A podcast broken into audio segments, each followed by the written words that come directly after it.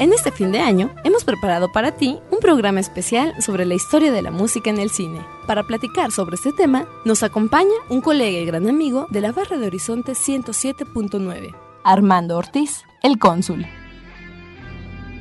Que lo disfrutes.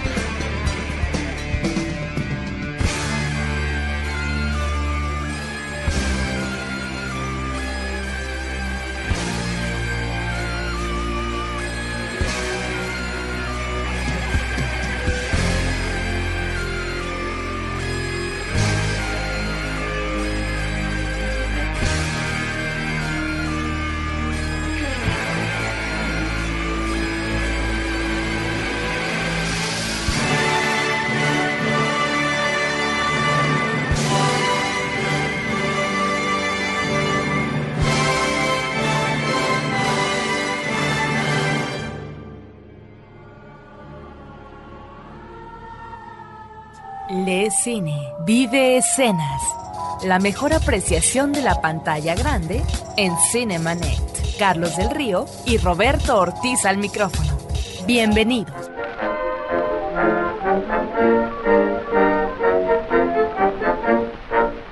Get your gun, get your gun, get your gun. Take it on the run, on the run, on the run. Hear them calling you and me, every son of liberty. Hurry right away, no delay, go today. Make your daddy glad to have had such a lad. Tell your sweetheart not to pine for boys in line. Over there, over there. Send the word, send the word over there. That the Yanks are coming, the Yanks are coming. The drums rum coming everywhere. So prepare, say a prayer. Send the word, send the word to beware. We'll be over, we're coming over, and we won't come back till it's over, over there, over there, over there.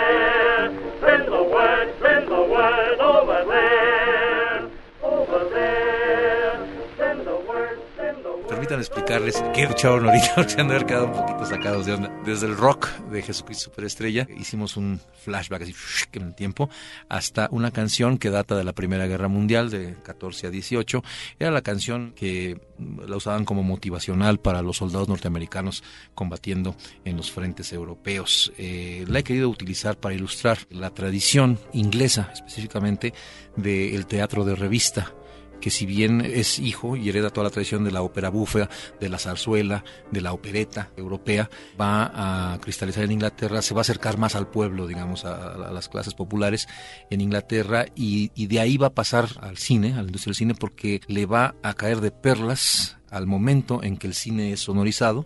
Pues justamente es, eh, cónsul, la forma en la que el cine se va nutriendo de las distintas referencias que le vienen llegando. Y yo creo que es interesante, como comentas, que rescatemos cuál es todo este, o que se rastree como estás haciendo, todo el origen de este asunto. Comentábamos con Roberto el asunto de las primeras películas sonorizadas. Ahora, esto es en cuanto aparece el cine sonoro, pero efectivamente, y como lo mencionó el cónsul, el cine nace ya desde 1894 con la idea, de acuerdo a Tomás Alva Edison, de integrar el sonido.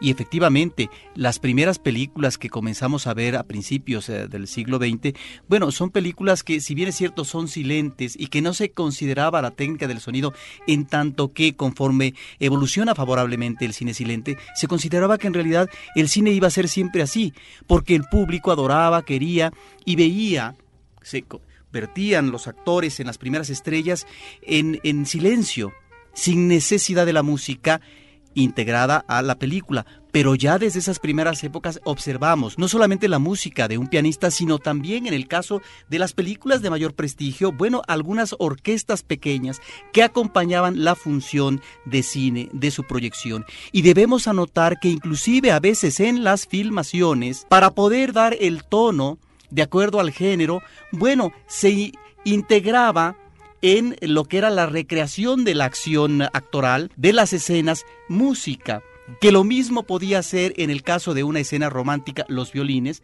o que en el caso de algo de acción o que entrañara suspenso, pues eh, las percusiones. De tal manera que resulta curioso que ya también en las filmaciones, para dar ese cobijo a los actores, encontrábamos la música. Es muy interesante. Debemos considerar que en el caso del cine silente, bueno, la integración de la música era a partir a veces de música eh, que consideraban oportuna, pertinente para el tipo de género que se manejaba, pero también debemos de considerar que existieron en algunas películas muy especiales las partituras. Así es. Estas partituras originales que ya en una película como Nacimiento de una Nación del 14 nos está presentando en el estreno con orquesta una partitura ex profeso elaborada para la proyección fílmica. Yo creo que el nacimiento de una nación también es el nacimiento de todo un género porque viene a ser la carta de nacimiento del cine como esa industria eh, ya tiene toda esta visualización como estabas apuntando tú no ya viene ya viene toda la instrucción precisa de, de la musicalización y la estética visual que es este muy clara muy muy definida, ¿no? A mí me llama la atención en el caso de la canción que inicia este programa, cómo a partir del musical se maneja en el cine, en la industria de Hollywood, otro enfoque de la figura de Cristo. Hasta ese momento estábamos acostumbrados a un manejo solemne, respetuoso. Digo, recordamos tan solo en el caso de México esta película que vemos eh, eh, todos los años en Semana Santa con eh, Enrique Rambal, si no me equivoco, ¿no? Haciendo de un Cristo que es inverosímil, ¿verdad? Pero bueno, le he dicho a Lucía. muy teatralizado y demás. Pero aparece esta película de Jesucristo Superestrella en musical, algo inusitado. Algunas personas se consideraron, consideraron que era inclusive irreverente. Ahora, creo que el gran logro es efectivamente el manejo coreográfico, pero también musical, que es espléndido y se integran voces formidables. Yo recuerdo Yvonne eh, von Helliman, creo, eh, la voz de, eh, de Magdalena, y por otra parte, no recuerdo el nombre del actor cantante, el Judas, que es una voz soberbia. A mí me tocó verlo, vino a México, estuvo ahí en el Hotel Aristos, en la Naranja del Cabaret, así el gran cabaret, y fuimos a verlo extraordinario, con un cantante de rhythm and blues extraordinario. ¿Verdad, que sí? Y hay una anécdota que ahorita no puedo evitarla, es maravillosa, que me la refirió mi querido amigo Mario Llano Talavera, de Enrique Rambal, cuando estaba haciendo en el teatro, El Mártir del Calvario. Y bueno, entonces tiene esta escena de la crucifixión, ¿verdad? que es el clímax de la obra. Y entonces, este, bueno, al, al director se le ocurrió eh, para darle un toque de realismo, poner un querubín, era un angelito, que era un, niño, un, niño de escasos cinco años, no, yo creo que hasta menos, era un bebé. Y entonces pendía de un cable de acero, ¿verdad? Con sus alitas y toda la cosa, bueno. Y entonces ahí estaba Rambal amarrado, ¿verdad? La cruz y todo esto, y bueno, con sus musitaciones, y padre, perdónalos, perdónalos que no saben lo que hacen. Y, este, y, y de repente se, le salió el hilo, se desconcentró totalmente y empieza a decir, nada más repetía, no, no, no, porque veía que el niño se ponía verde, verde, verde, verde, verde. Claro, se mareó el pobre infante este y finalmente lo vomitó para deleite del público, desde luego. Disculpen un poquito lo grosero de la leota, pero creo que valió la pena. Bueno, era un vómito celestial. Era un vómito celestial. Sin lugar a dudas. Así es. En fin, bueno, vamos a continuar con algo de música, amigos. Y continuando con la música en el cine, vamos a poner este tema Night and Day del maestro Cole Porter, porque Cole Porter va a llenar una etapa importantísima y queriendo irnos así como que hasta el principio vamos a poner una interpretación muy, muy de los 20 con el maestro Art Tatum. A ver qué les parece.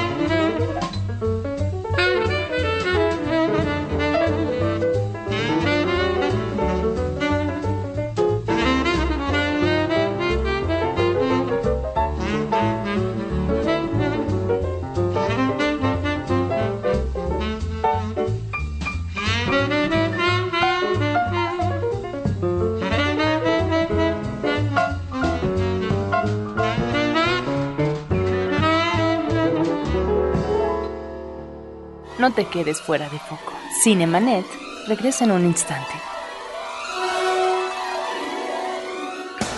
EON 4.5. Conéctate al mundo de la tecnología y los negocios con EON 4.5. Un podcast de frecuencia cero. www.frecuenciacero.com.mx. En la historia. Acompaña a Roberto Jiménez a recorrer México en la historia. Porque La Máquina del Tiempo es un podcast de frecuencia cero. www.frecuenciacero.com.mx. Ahora, diseñar y hospedar su página web será cosa de niños. En tan solo cinco pasos, hágalo usted mismo sin ser un experto en Internet. Ingrese a suempresa.com y active ahora mismo su plan. Suempresa.com, líder de web hosting en México. Fin del flashback. Estamos de regreso.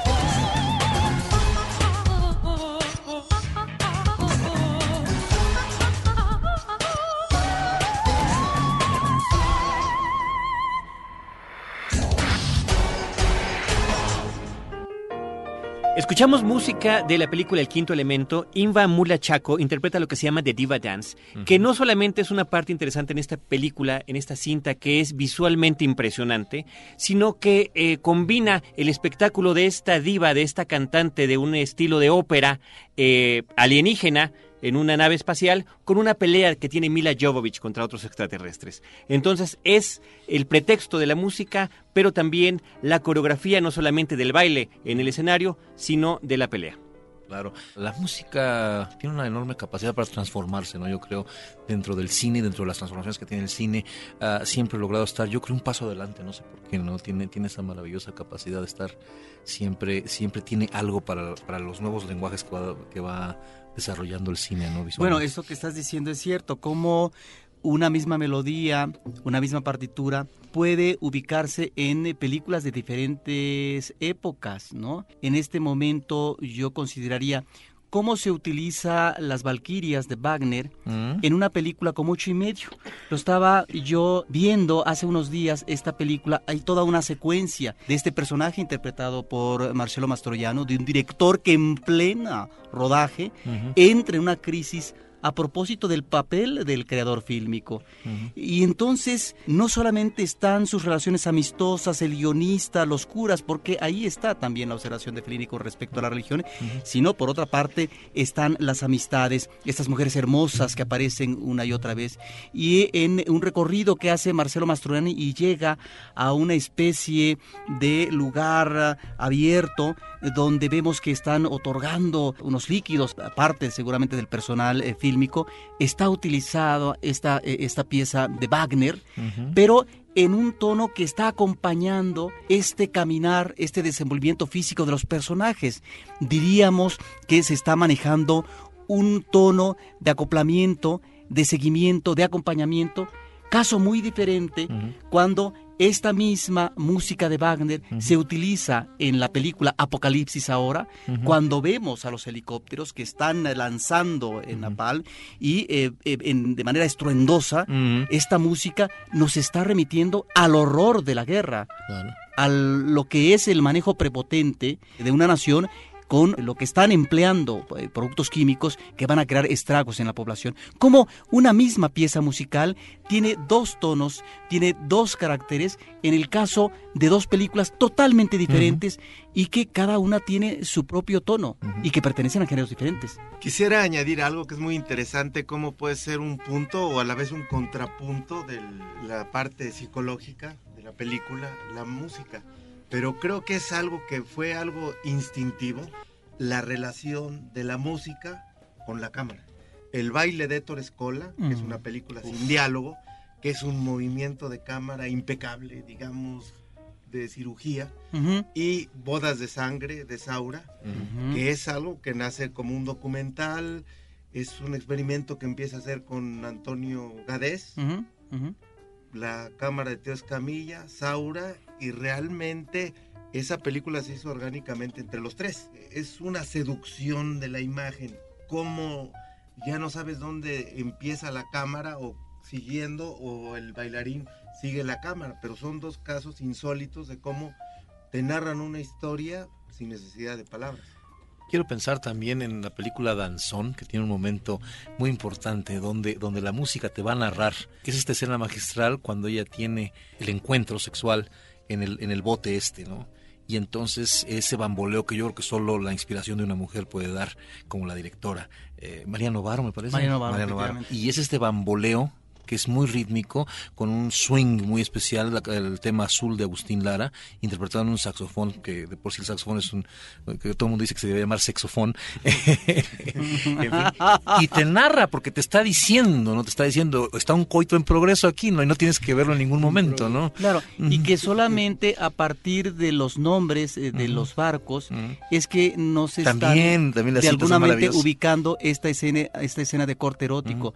Esta es una película en donde la música juega un papel muy importante, donde el danzón, que es una tradición musical que se estila en el puerto de Veracruz, bueno, aparece una película que tuvo un gran éxito y que se mantuvo durante meses en eh, eh, uno de los cines de, de París. Esta es una película en donde encontramos no solamente el danzón, sino algunas otras películas que realmente tienen una incidencia en lo que los personajes nos están diciendo, sugiriendo, lo que van manejando. Cuando, por ejemplo, ellos van a comer que es el escenario de Boca del Río, aunque no se diga Boca del Río, eh, un restaurante en donde come uno muy ricos mariscos, pues ellos comienzan ya lo que va a ser eh, el acercamiento, ya, ya estuvieron en la intimidad, pero un acercamiento que finalmente se está confirmando como una relación que eh, es atractiva y que se gustan y que finalmente debería de continuar. Pues bueno, ahí nos pone la directora teléfono a la larga distancia. es un danzón memorable, así es. El Danubio Azul tiene que ver con el espacio también. 2001, Odisea del Espacio, es otra de estas escenas, como la que decía Polo, en la que la música eh, y las acciones sin palabras se expresan por sí mismas. Que yo creo que Kubrick es una de las personas que más efectivamente hace el uso de la música. Vamos con un momento de la época dorada del musical en Hollywood, que es South Pacific, esta obra de Rogers y Hammerstein, un tema muy lírico que es eh, Some Enchanted Evening.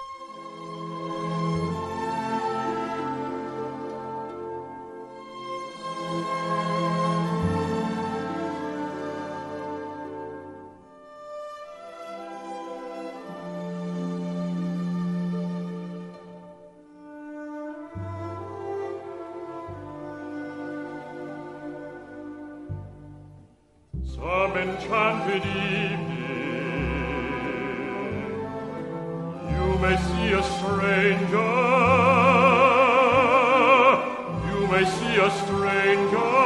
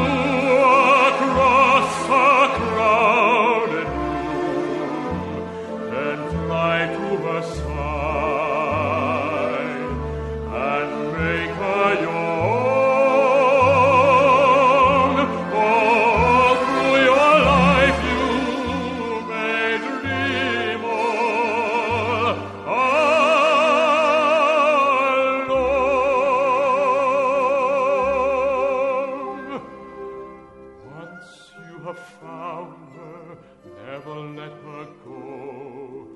Once you have found her.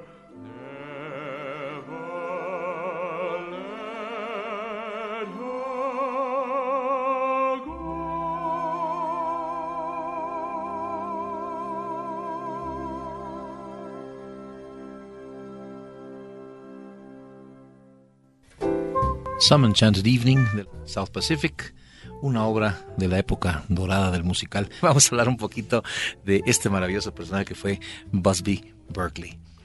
Este es eh, un cineasta completo, es un hombre que integraba, que sabía muy bien el oficio en términos de la música que debía de emplear, pero sobre todo el concepto que instaura en el cine musical a propósito de eh, los números y las coreografías. Es eh, una coreografía que se le ha denominado como caleidoscópica, como tú mencionabas, cónsul, y que lo que llama la atención este, esta articulación, esta idea de la perfección en, en términos del uso de la matemática, a propósito de estas figuras Geométricas que coinciden a la perfección, y sobre todo las ubicaciones de la cámara, Que lo mismo puede estar arriba que a un lado, en planos generales o acercamientos, etcétera. Por supuesto, aquí tenía que haber una edición eh, en la medida de las necesidades de la acción para que hubiera un ritmo que quedara a la perfección de acuerdo a la música.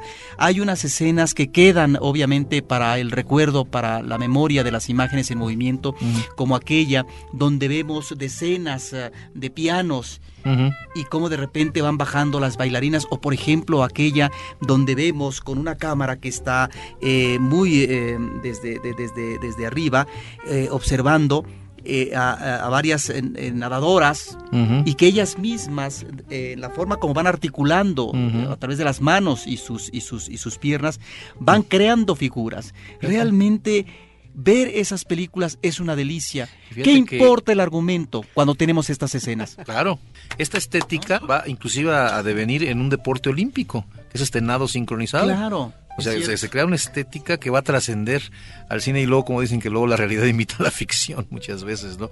Eh, sí, además yo creo que esta abundancia, esta riqueza visual, eh, tiene un propósito muy, muy perverso, si quieres, porque es también el escape, ¿no? Es decir, a la gente que no tiene dinero, que está desempleada, que está yendo a estas cocinas gratuitas donde les dan un plato de sopa, en fin.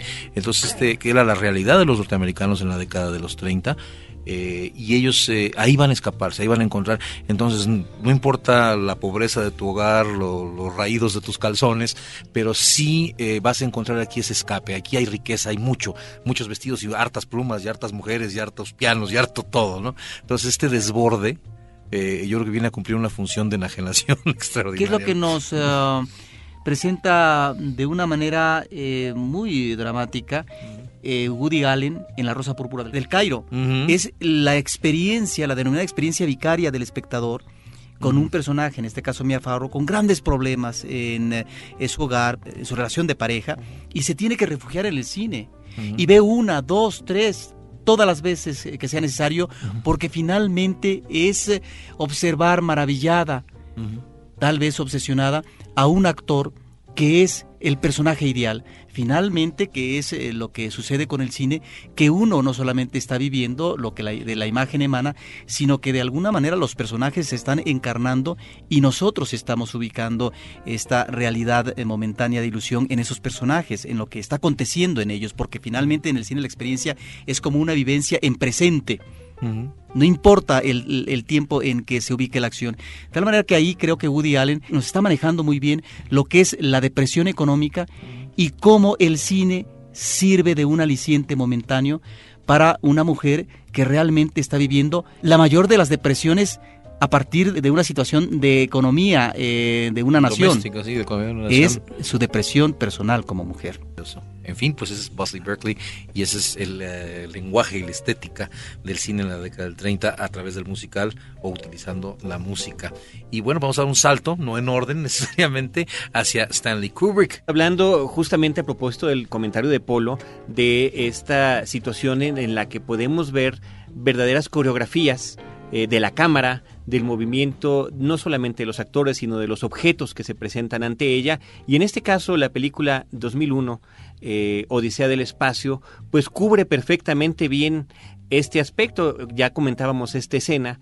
Eh, que es en el principio de la película, una de las partes iniciales, después de haber visto cómo era el hombre y cómo el hombre se volvió hombre siendo violento, ¿no? A través del asesinato con un hueso de otro, de otro simio, ¿no? Previo a, previo a convertirse en hombre, y después este salto al futuro, cuando ya domina el hombre la tecnología y lo lleva al espacio. ¿Y cómo llegamos? Pues a través de un corte directo en el que el hueso se convierte en una nave espacial y cómo vemos este paseo con esta bellísima música, ¿no?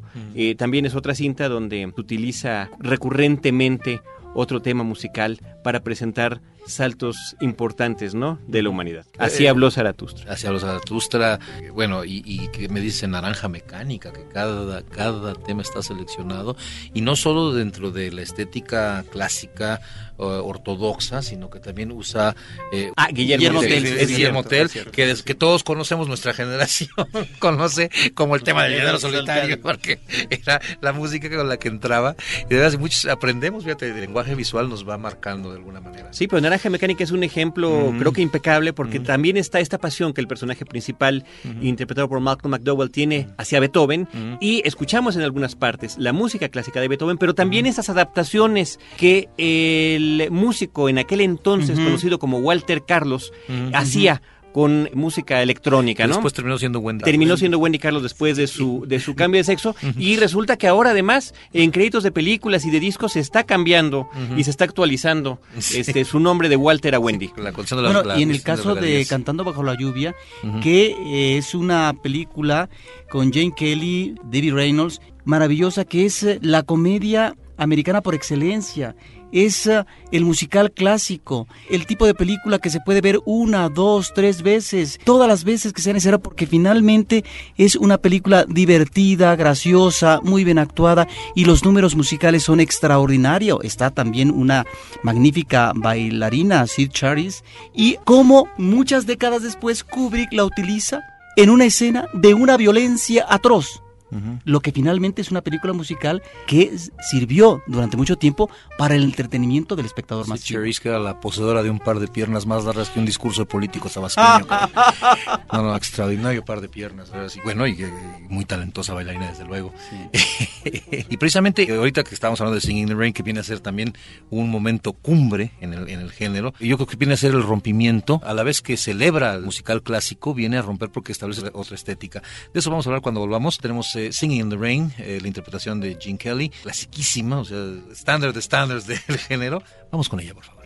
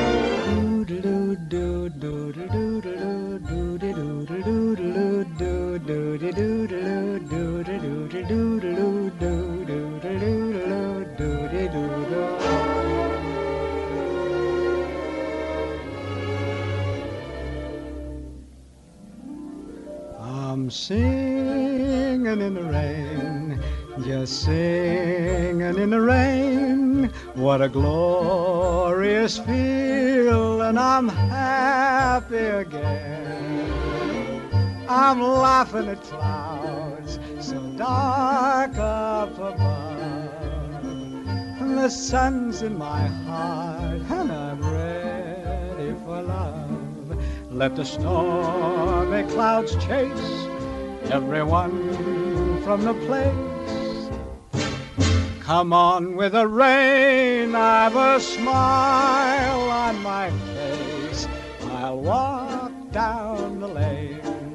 with a happy refrain, just singing, singing in the rain,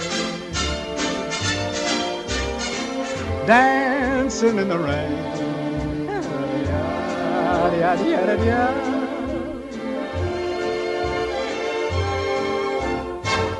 I'm happy again.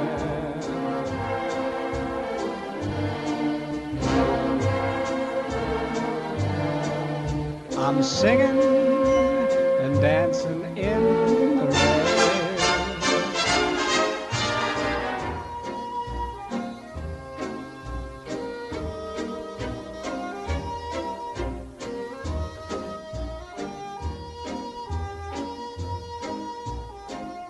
Te invitamos a que no te pierdas la segunda parte de esta retrospectiva de la música en el cine.